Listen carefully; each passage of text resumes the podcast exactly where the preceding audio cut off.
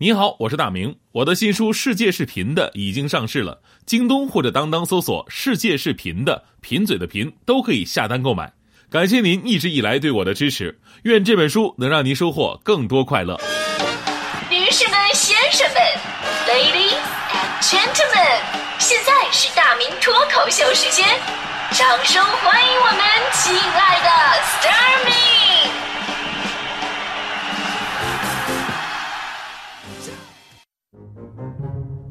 现在是北京时间七点四十八分了，来到这时段的大明脱口秀，各位好，我是大明。这个今天说的是关于毕业季哈，这转眼之间又是一年毕业季了。这个时候，这个校园总是会充满着莫名的伤感。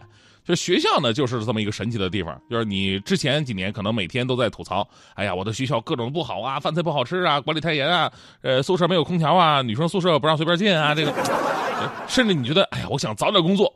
但是真的到了毕业这一天的时候，一切真的来临了，你才发现你是那么的不舍，而且即使你离开了，你也会念念不忘这个地方。就别的不说，作为过来人，我可以负责任的告诉各位，大学毕业之后，你就再也找不到像宿舍那么便宜的房子了，是吧？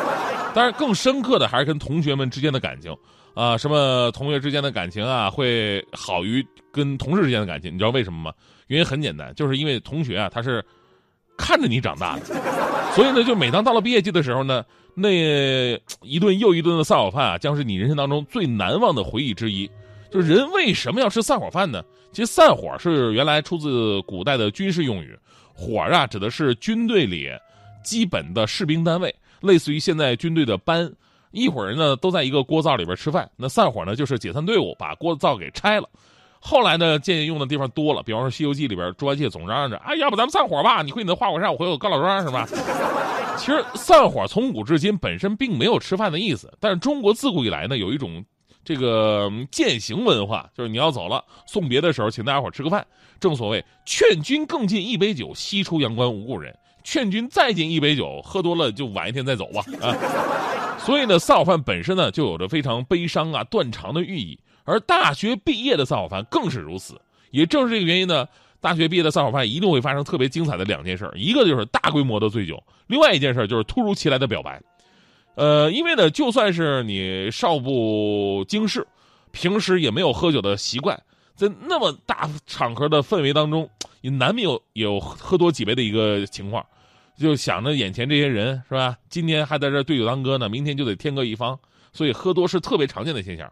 我们班当时有个男生从来不喝酒，在班级吃散伙饭的时候呢，只喝了一杯，而且是上菜之前，班长简单的提了一杯酒。那什么，吃饭之前咱们先提一杯吧。结果呢，喝完这一杯，他直接趴桌子睡到了买单。更可怕什么呢？当他睡醒了，他震惊的看到旁边已经七倒八歪，一对的他绝想不到的组合搂抱在一起，正在痛哭流涕。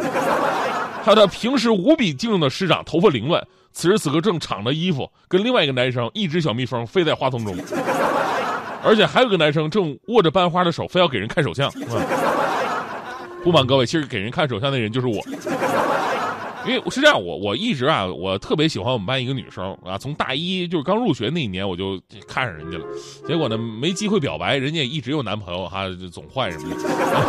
我心想，都毕业了，找个机会表白一下吧，也算是对自己一个交代，对吧？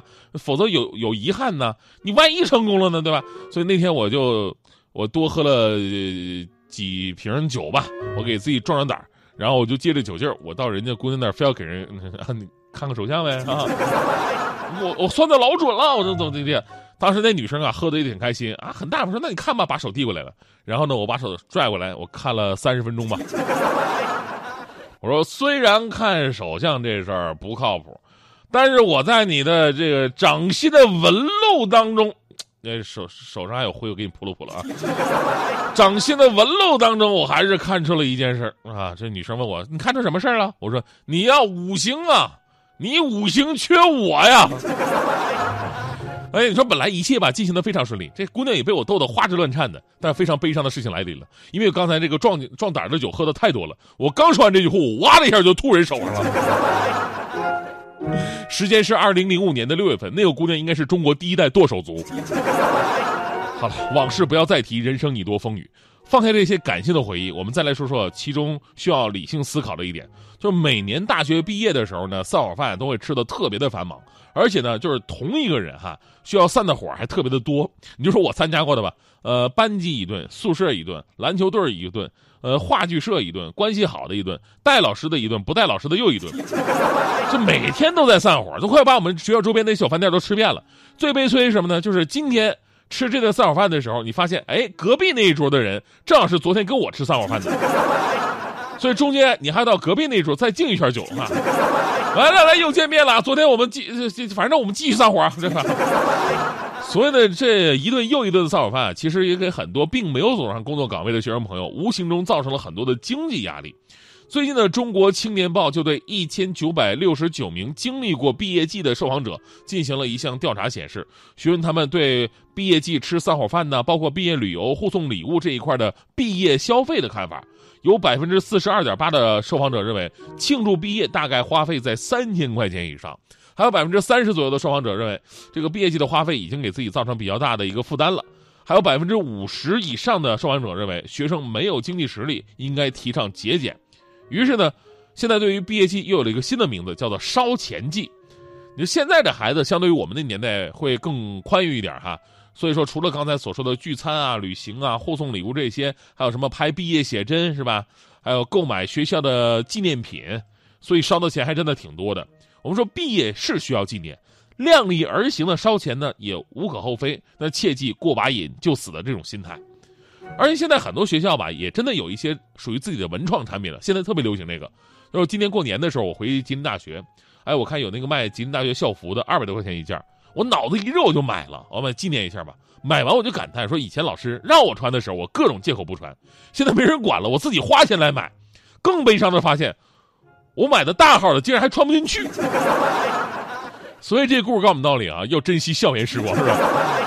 其实，无论是散伙饭的不舍，还是互送礼物的互道珍重，其实啊，珍惜上学的每一寸时光，才真的不会让自己在未来的日子后悔。有多少学生上学那会儿，上课是为了下课，上学是为了放假，在这样信念的支撑之下，才坚持到了大学毕业。你说这样的散伙饭吃起来又有什么味道呢？你的毕业证只能当做收款的凭证，因为它能说明的只是你的家庭为你的读书交过钱而已，并不能说明你有没有读过书。未来的日子还很长，记住那句话吧：今天你以学校为荣，明天学校以你为荣。就每次说到这句话的时候，我都特别的骄傲，哈哈，因为我现在也不大不小，是一个 公众人物，哈哈，是吧？这个之前我回到学校的时候，我就有一种哎呀重归故里、衣锦还乡的感觉。你们认不认识我？哇！我当时四处游览，最后呢，到了旁边的小饭店，一看，这饭店老板还是曾经的那个老板，一点都没变样。这个时候啊，我拿出了我刚出的新书《世界是贫的，贫是贫嘴的贫》，对吧？然后有规律的咳嗽了起来，嗯哈，嘿嘿，嗯啊，哎，我好不容易出本书，得让就让这帮人看着我，对吧？果然非常有用。老板当时一下子看着我了，先是一愣，之后眼睛突然射出无比喜悦的光芒，冲我我过去过来，指着我说：“哎，你，你你你就是你啊！”我微微一笑，哈哈哈哈，没错，你认出我了。我就是，老板特别激动啊，声音都抖了。你就是当年托人家姑娘一手的那个学生吗？哎呦，我可记住你了！大家伙都来看看，这就是咱们学校当中的传说中的人物啊！